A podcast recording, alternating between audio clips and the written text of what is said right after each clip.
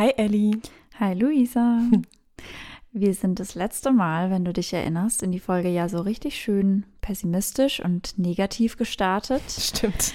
Ich dachte mir diesmal, komm, wir machen es diesmal genau umgekehrt und starten mal mit verdammt guten News. Viele von euch haben sicherlich mitbekommen, vor einer Woche hat das Kabinett die Frauenquote beschlossen. Mhm. Und das finden wir natürlich beide sehr geil.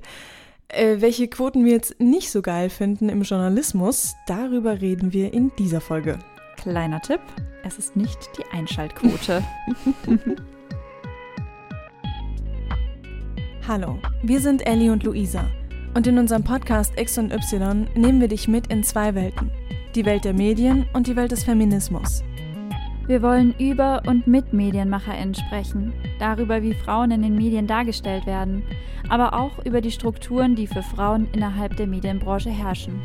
Unser Thema heute: gläserne Decken. So, wir haben heute einen riesengroßen, fetten, spannenden Berg Zeug für euch. Ja. Lass doch mal direkt reinstarten. Ja, äh, können wir gerne gleich machen, aber können wir davor bitte noch mal ganz kurz drüber reden, was gerade beim Duden Online abgeht? Der Duden Online hat ja jetzt, beziehungsweise eigentlich haben sie schon seit Herbst, ähm, eigentlich haben sie schon seit Herbst daran gearbeitet. Es gibt jetzt nicht mehr das generische Maskulinum. Das generische Maskulinum bedeutet, wenn da steht Arzt, dann ist damit Arzt und Ärztin gemeint. Jetzt ist es aber eben so, dass wenn da steht Arzt, dann ist damit ein männlicher Arzt gemeint. Und wenn da steht Ärztin, dann ist damit eine Ärztin gemeint. What? Das Geile daran ist, in der letzten Folge habe ich doch noch gesagt, ich kaufe es den Leuten nicht ab, wenn sie sagen, wenn ich Arzt sage, ich meine da beide. Wenn die Leute jetzt sagen, sie meinen da beide, dann ist es falsch, weil der Duden sagt, das ist falsch. Und du kannst dann sagen, das ist falsch, weil der Duden sagt. Genau, und dann kann man sagen, google ruhig. Und dann werden sie sehen, es ist falsch. Spannend ist auch, der Duden hat sich da ja orientiert an einfach Studien und hat gesagt, wenn Studien das belegen, dass generisches Maskulinum halt nicht neutral ist, warum sollen wir das dann weiter durchziehen? Das finde ich richtig cool, konsequent, entspricht auch der aktuellen Sprachentwicklung. Wenn es irgendwann wieder in die andere Richtung geht, dann meinetwegen können sie auch wieder umswitchen. Im äh, gedruckten Duden bleibt es ja auch vorerst erstmal aus Platzgründen. Ja. Ist aber okay für die Bäume.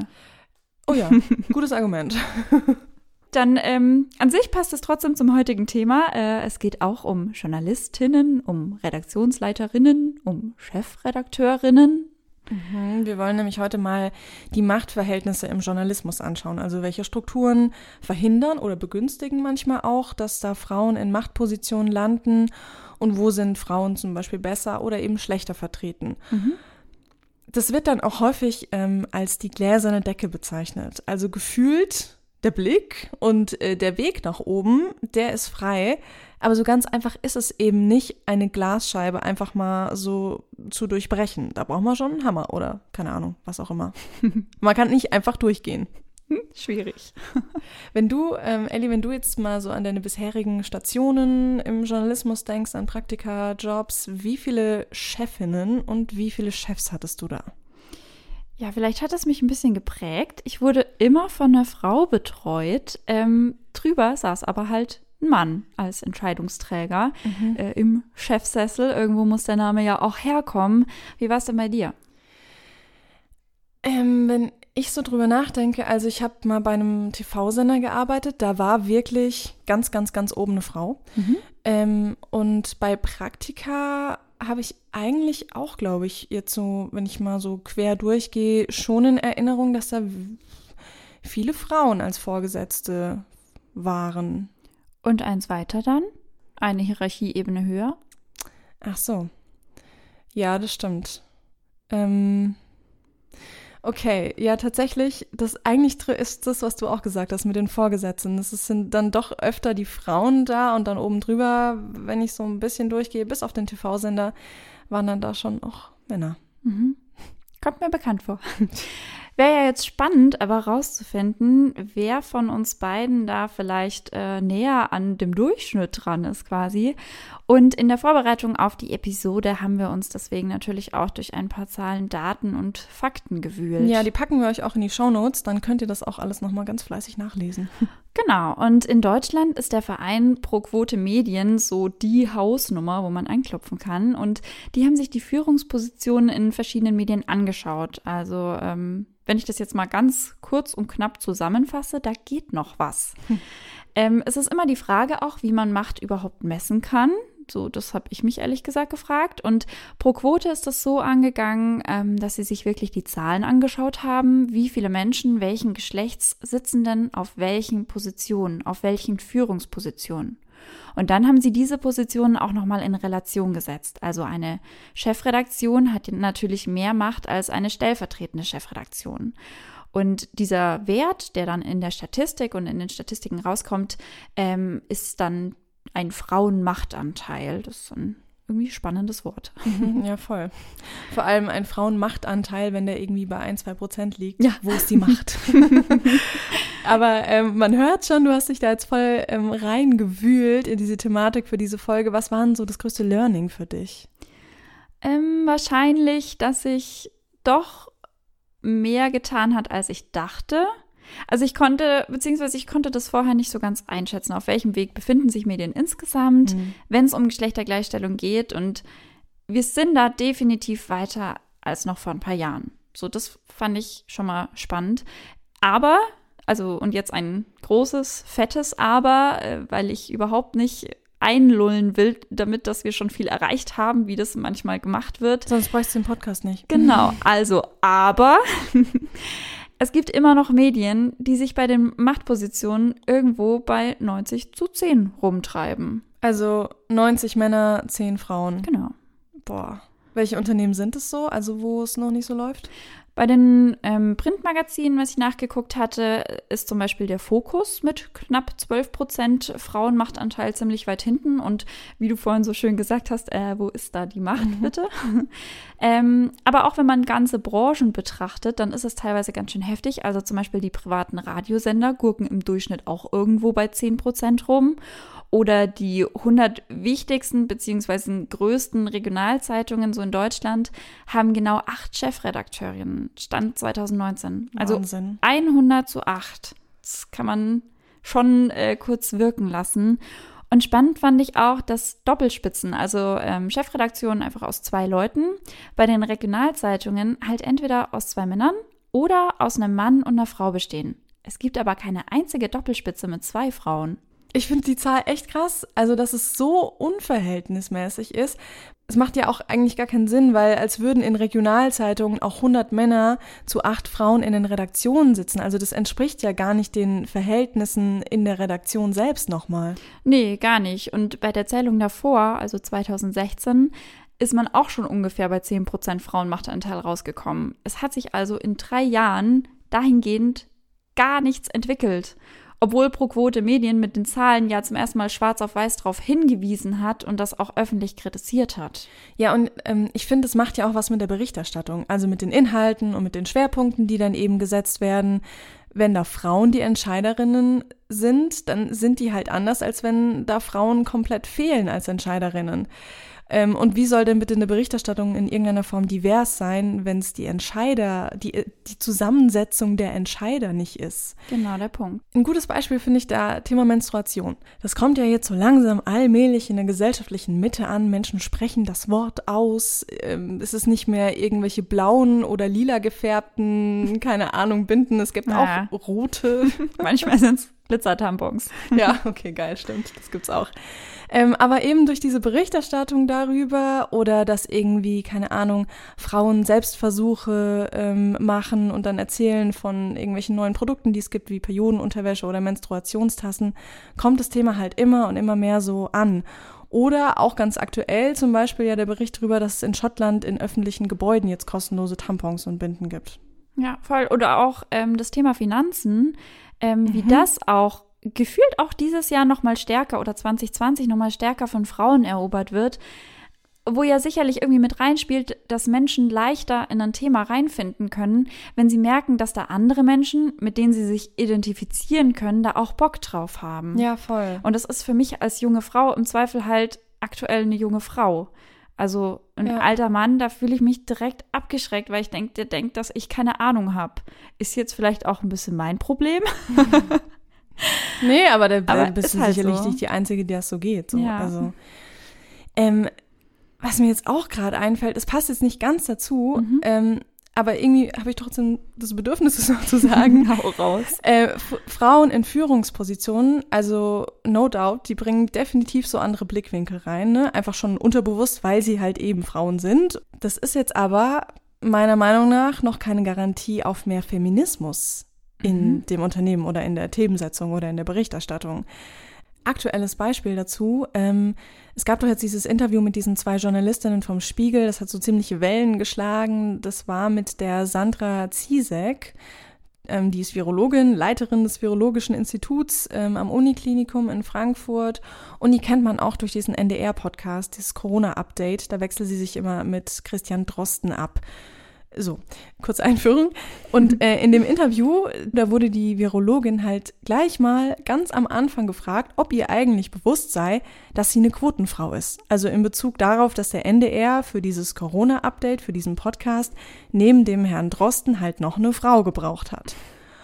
Und dann ging es halt aber auch so weiter, ne? Dann wurde sie noch mit einigen anderen Klischeefragen überhäuft und das eben von zwei Journalistinnen. Mm, Ja, voll. Frau ist eben, du hast das am Anfang schon gesagt, nicht gleich Feministin.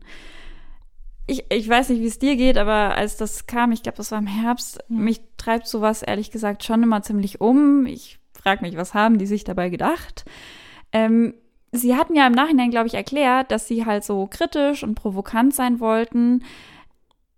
Wo ich mich dann frage, ein paar Monate vorher haben sie halt Christian Drosten interviewt und waren auch nicht kritisch und provokant auf sein Geschlecht bezogen. So, Ach krass, was, okay, das wusste ich gar nicht. was soll das? Äh, Verstehe ich nicht. Ja, müsste man dann tatsächlich mit den beiden mal reden. Ja, genau. Ist immer, ist immer schwer, über andere zu reden, wenn man Genau. sie nicht gefragt hat dazu. Aber gleichzeitig ähm, ist das halt auch auf Twitter und äh, in diversen Artikeln halt abgegangen. Das heißt, Leute bilden sich dann halt auch eine Meinung und schreiben da natürlich direkt drüber. Deswegen ähm, ja. Jeder Journalist, jede Journalistin hat da natürlich die Aufgabe, sich ähm, dem Ganzen auch zu stellen. Deswegen die Kritik daran muss man schon vertragen wahrscheinlich. Aber auch irgendwie, ich fand es auch gut, dass es halt wirklich in den Medien so krass diskutiert wurde. Das zeigt ja auch, Leuten fällt es auf. Mhm. Ja, voll. Aber guter Punkt von dir, genau. Ähm, mehr Frauen bedeutet nicht mehr Feminismus, Ja. klar. Okay, ähm, so, das war jetzt ein kleiner Exkurs, aber genau, ähm, um jetzt auch nochmal zu dem eigentlichen Punkt zurückzukommen, was ich jetzt ähm, gerade meinte mit der Thematik rund um Menstruation oder was du jetzt gesagt hast mit den Finanzen, das impliziert ja irgendwie auch, dass bestimmte Themenbereiche auch von bestimmten Geschlechtern besetzt sind. Ne? Pro Quote Medien hat sich das auch äh, genauer angeschaut und zwar ähm, jetzt in dem Fall, den ich rausgesucht habe, bei Zeitschriften, Publikumszeitschriften. 66 waren das insgesamt, also schon äh, einige zusammengenommen. Und insgesamt kommen die auf einen Frauenmachtanteil von knapp 50 Prozent. Denkt man erstmal Mhm. chillig, klingt gut, 50-50. Voll. Aber die Unterschiede zwischen den einzelnen Sparten sind dann schon wieder krass. Ich habe dich ja auch schon vorgewarnt gehabt. Ich werde jetzt ein paar Sparten sagen und du sagst mir dann, ob du glaubst, dass diese Sparten bei den untersuchten Zeitschriften eher in Männer- oder eher in Frauenhand sind. Stand 2019 wohlgemerkt, falls das deine Entscheidung beeinflusst. Und ähm, genau, wenn dir was eben dazu einfällt, dann erzähl mir auch gerne, warum. Boah, okay. Also ich habe ein bisschen Schiss, dass ich jetzt in meine eigene Stereotypenfalle da reintappe. Und was ich auch jetzt voll schwer an äh, diesem Quiz finde, es geht ja wirklich darum, die Leute, die es leiten. Das kann ja, also es hat nichts damit zu tun, oder? Mit den Menschen, die als Redakteure und Redakteurinnen in dem Ressort arbeiten. Das ist ja wirklich, das kann ja wirklich komplett unterschiedlich sein. Schwer. Ich bin gespannt. Wir werden es rausfinden. Bereit? Yes. Erste Sparte. Wissen und Technik. Mann. Weil. Weil Technik, Information, Wissen, Wissenschaft würde ich jetzt einfach gefühlsmäßig und von dem, was ich so wahrnehme in meiner Bubble, Männern zuschreiben. Ist auch korrekt. Die haben da in der Statistik sieben Titel äh, untersucht und äh, zu dem Zeitpunkt war davon eine Frau als Mitglied einer Chefredaktion dabei. Der Rest war Männer. Und ähm, wie du schon gesagt hast, das ist wirklich dieser Punkt männlich assoziierte Interessen. Ähm, Was ich so schwierig finde, weil es ist ja nicht Männern vorbehalten, sich äh, für einen Bereich zu interessieren. So der Mensch kommt ja ohne Interessen und Hobbys auf die Welt und wird aber halt natürlich schon viel gesellschaftlich dazu geprägt, äh, sich einfach für Autos, für Technik, für Wissenschaft zu interessieren. Ähm, und da ist das, finde ich, so ein klassisches Beispiel dafür, Wissen und Technik komplett in Männerhand eigentlich. Korrekt. Ja. Nächste Sparte wäre Politik und Gesellschaft. Ähm, ich würde splitten. Gefühlsmäßig würde ich sagen, Politik in Männerhand und Gesellschaft in Frauenhand. Ähm, aber wenn es zusammen ist. Ach, ja, wahrscheinlich, wahrscheinlich auch ein Mann. Warum würdest du es denn gerne aufteilen? Ähm, weil Gesellschaft geht für mich schon stark in die Richtung Frauenthemen. Frauen machen ja viel so Themen auch so zu, keine Ahnung, Gerechtigkeit, Inklusion. Das sind ja alles so Themen, die doch eher meiner Meinung nach oder was ich so mitbekomme von Frauen besetzt sind. Und ähm, deswegen würde ich da bei Gesellschaft eher auf die Frauen gehen und bei der Politik, ja, Männer. so harte Kante Männer. Ähm, gar nicht mal so schlecht, dass du für 50-50 bist. Dieses Ressort, dieser Bereich hat einfach einen so krass hohen gesellschaftlichen Einfluss auch, dass ich da ein bisschen äh, ausholen würde. Ähm, Pro Quote hat in dem Fall ähm, den Fokus, den Spiegel und den Stern untersucht. Also drei Zeitschriften, die wahrscheinlich jeder kennt. Und das sind jetzt sogar Zahlen aus 2020, weil diese drei Zeitschriften Leitmedien sind. Also da sagt man auch, die bestimmen den gesellschaftlichen Diskurs mit. Ähm, deswegen äh, untersuchen die die so ein bisschen regelmäßiger.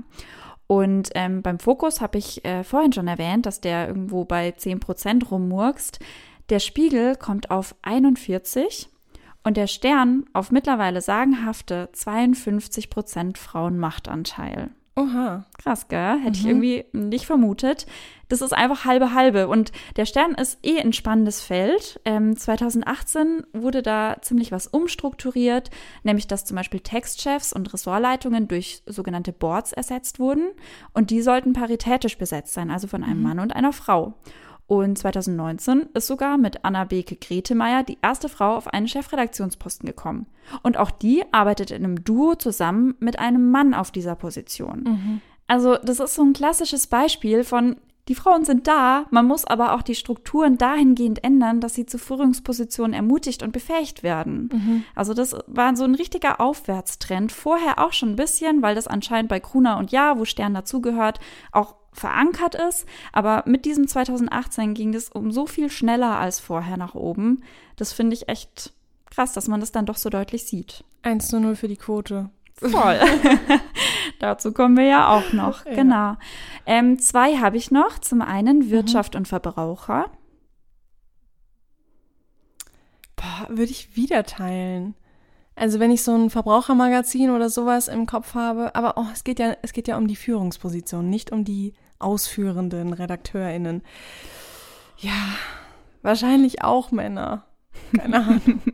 Ja, ich halte es ganz kurz. Ähm, auch hier gab es wieder sieben Hefte, die untersucht wurden. Und spannend ist, dass die eher in Männerhand liegen, also vier Frauen gegenüber 13 Männer. Und alle Frauen finden sich in der Führungsebene, aber bei den Verbraucherheften. Ja, das dachte ich mir. Genau. Mhm. Also zum Beispiel beim Magazin Test von der Stiftung Warentest. Ist halt eine Frau an der Spitze.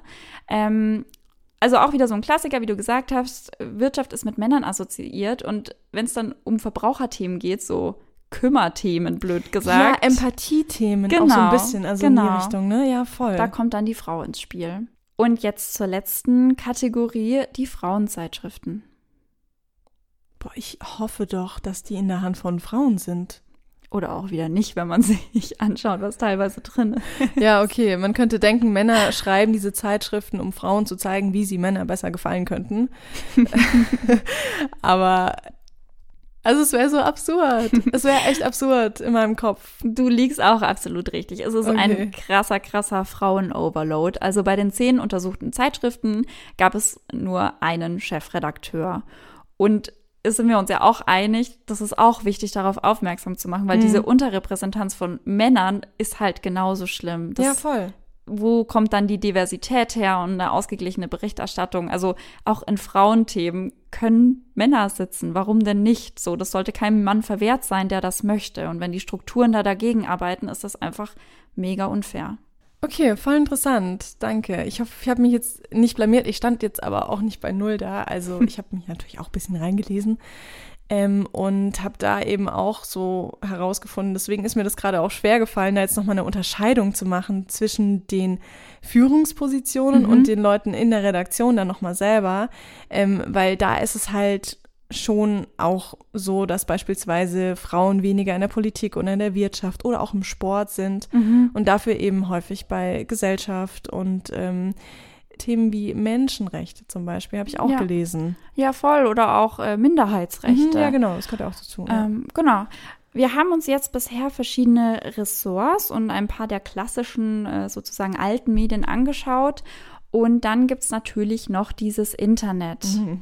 Hier können wir nur kurz zusammenfassen, dass reine Online-Medien näher an 50-50 Machtverteilung sind als Websites von klassischen Medien. Mhm. Ja, ich denke mal, das liegt halt auch einfach dran, ne, dass das Internet halt einfach ein bisschen neuer ist als diese alten etablierten Medien und ja. ähm, der jetzt nicht ewig lang irgendwie Männer und die deren Strukturen das Ganze auch dominiert haben und Frauen da einfach einen besseren Zugang hatten und auch immer noch haben. Aber ich denke jetzt auch, das hat jetzt nichts daran geändert, dass jetzt Frauen da mehr in der Unterhaltung und Männer da eben mehr in den Inforessorts sitzen, oder? Korrekt.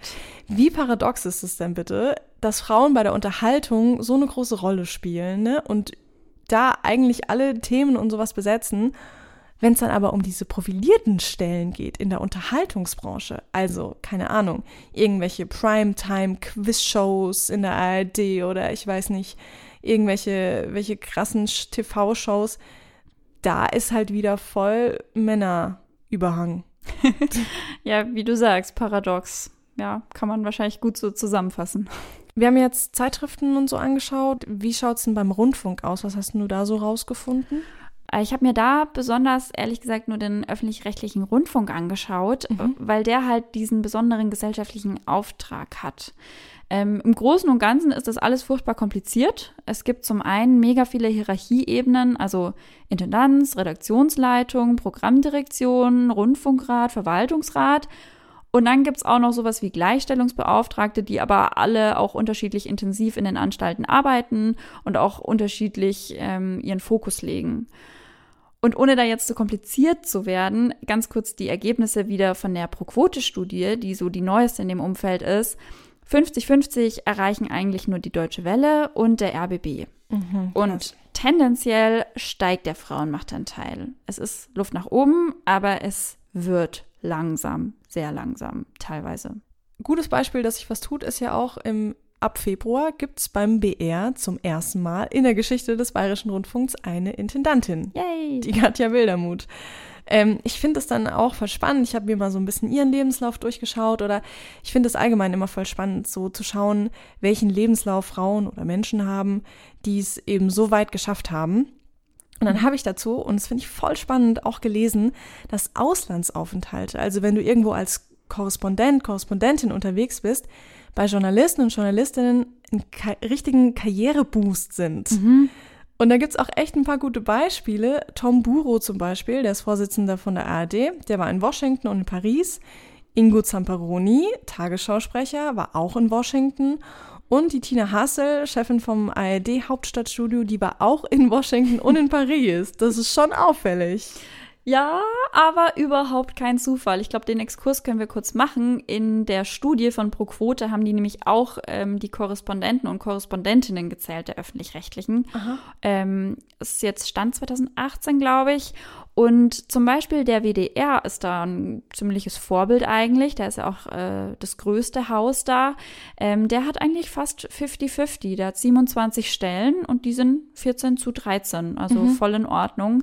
Ähm, WDR ist eh so ein Thema, wenn wir gerade dabei sind.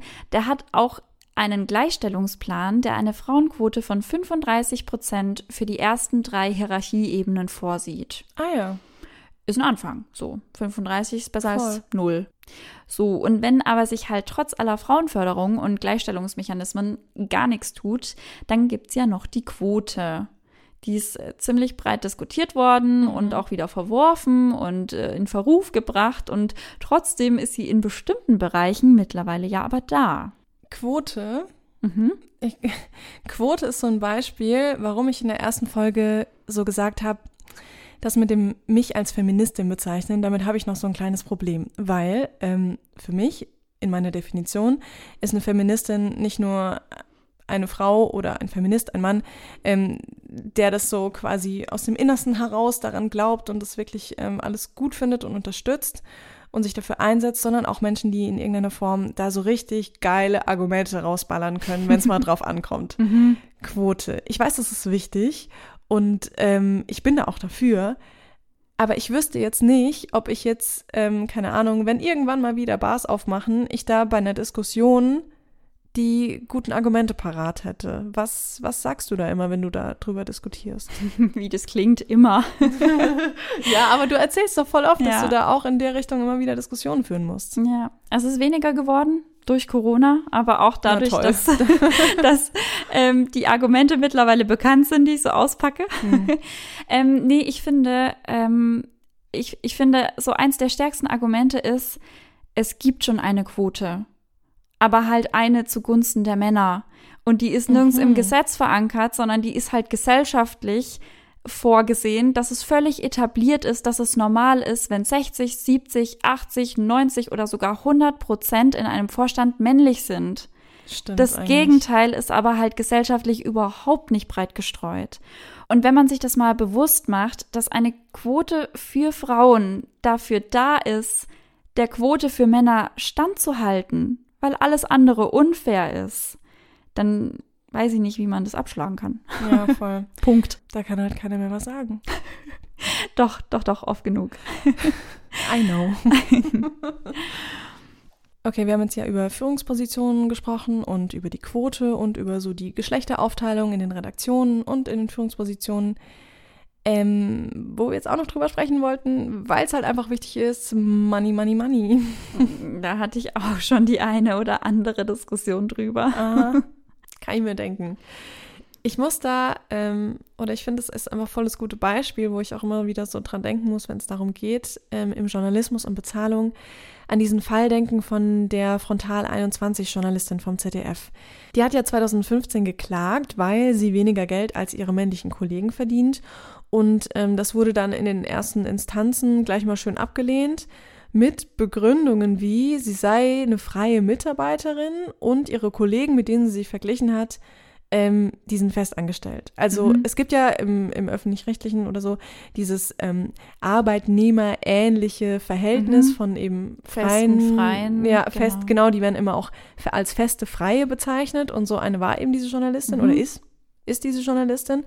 Und ähm, das wurde dann irgendwie als Argument gebracht, dass ähm, man das jetzt nicht vergleichen könne, was totaler Quatsch ist, weil nach europäischem Recht geht es eigentlich nur drum, um deine Tätigkeit, die du machst. Mhm, um die gleiche Arbeit genau. wie deine Kollegen. Mhm. Und ob ich jetzt festangestellt bin oder nicht, egal, ich mache mhm. doch die gleiche Arbeit so. Ja, und noch, noch ein geiles Argument. Der Richter hat halt ernsthaft gesagt, vielleicht würde sie ja weniger verdienen, weil Frauen halt auch schwanger werden. Nee. Okay, das habe ich ehrlich gesagt nicht mitbekommen. Das ist so krass. Das ist irgendwie so, okay, wow, was ist das für eine also, das, sorry, das ist ja, so brauchen wir eigentlich ist, überhaupt nicht drüber reden, ja. Ja, genau.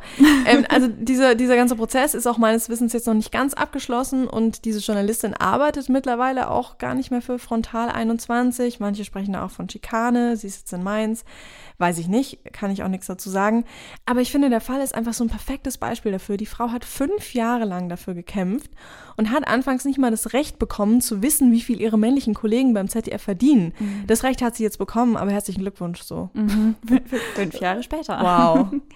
Und diese Frontal 21 Journalistin ist ja auch überhaupt kein Einzelfall. Ich sage es jetzt einfach mal, wie es ist. Frauen verdienen in Deutschland ein Fünftel weniger als Männer. Durchschnittlich. Mhm.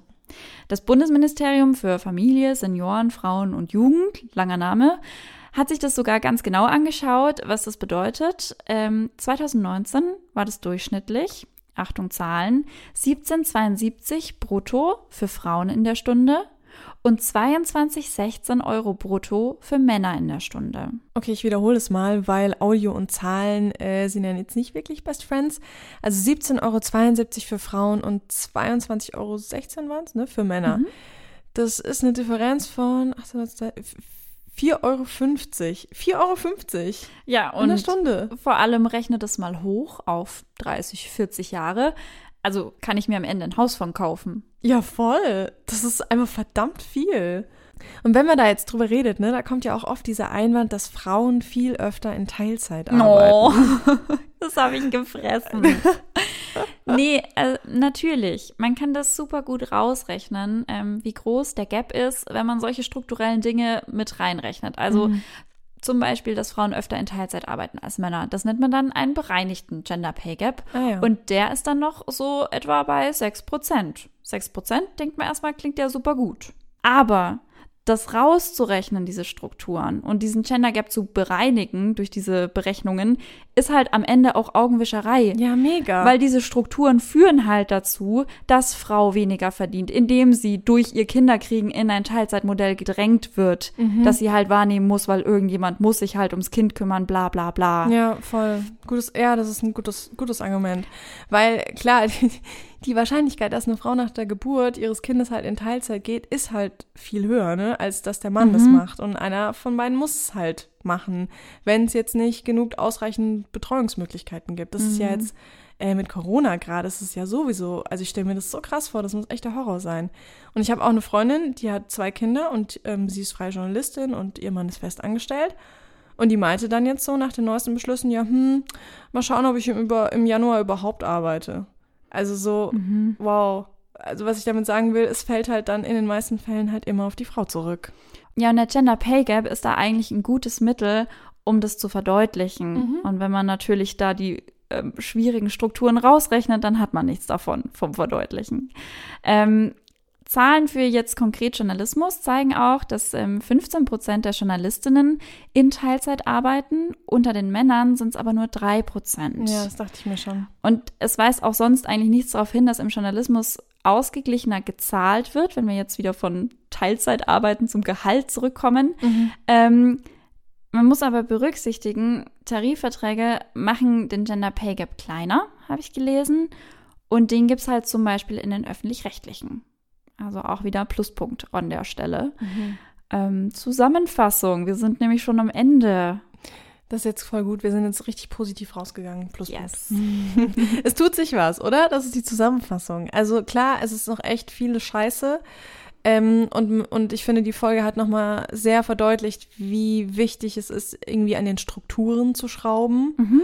und ähm, da eben wirklich das Problem am Kern anzufassen und nicht irgendwie so oben drüber irgendwas zu stülpen. Ja. Und das auch einfach wahrzunehmen, dass sich die Medienlandschaft ändert, voll. wenn Frauen mitspielen. Das einfach mal zu akzeptieren, anzuerkennen und damit weiterzuarbeiten. Und dann ist es eben halt auch voll gut, dass es ähm, Vereine gibt wie Pro Quote, die da sich voll für einsetzen, die da Studien und sowas veranlassen. Ähm, die haben wir jetzt auch sehr häufig zitiert. Oder eben Unternehmen, die halt jetzt nicht auf irgendeine Quote warten, die von der Politik beschlossen wird, sondern die sich halt selbst verpflichten und sagen, so uns ist das wichtig, wir wollen es einsetzen. Es ist nicht einfach, aber es ist halt machbar. Mhm. So. Und ähm, ja, wenn alles nichts hilft, dann sind wir, denke ich, trotzdem dankbar, dass die Politik da halt jetzt auch endlich mal was gemacht hat. Genau. Okay, dann verabschieden wir uns für diese Folge auch schon wieder. Ähm, wir freuen uns mega über Feedback, haben wir letzte Unbedingt. Folge schon gesagt, werden wir auch nächste Folge wieder sagen. Ähm, teilt uns eure Gedanken mit zum Podcast oder eben auch zu bestimmten Themen, die euch so umtreiben. Schreibt uns auch gerne eine Mail an hallo at x und y-podcast.de oder auch über Instagram. Ähm, da findet ihr uns sicherlich auch. Wir freuen uns über alles, was kommt. Und abonniert uns gerne, teilt uns gerne, erzählt es allen Freundinnen und Freunden. Und äh, ich, ich habe den Satz das letzte Mal gebracht und ich finde ihn irgendwie äh, gut. Ich, ich glaube, ich bringe ihn jetzt auch jedes Mal. Teils einfach mit allen, die das Thema interessieren könnte oder die das Thema vielleicht interessieren sollte. Ciao. Tschüss.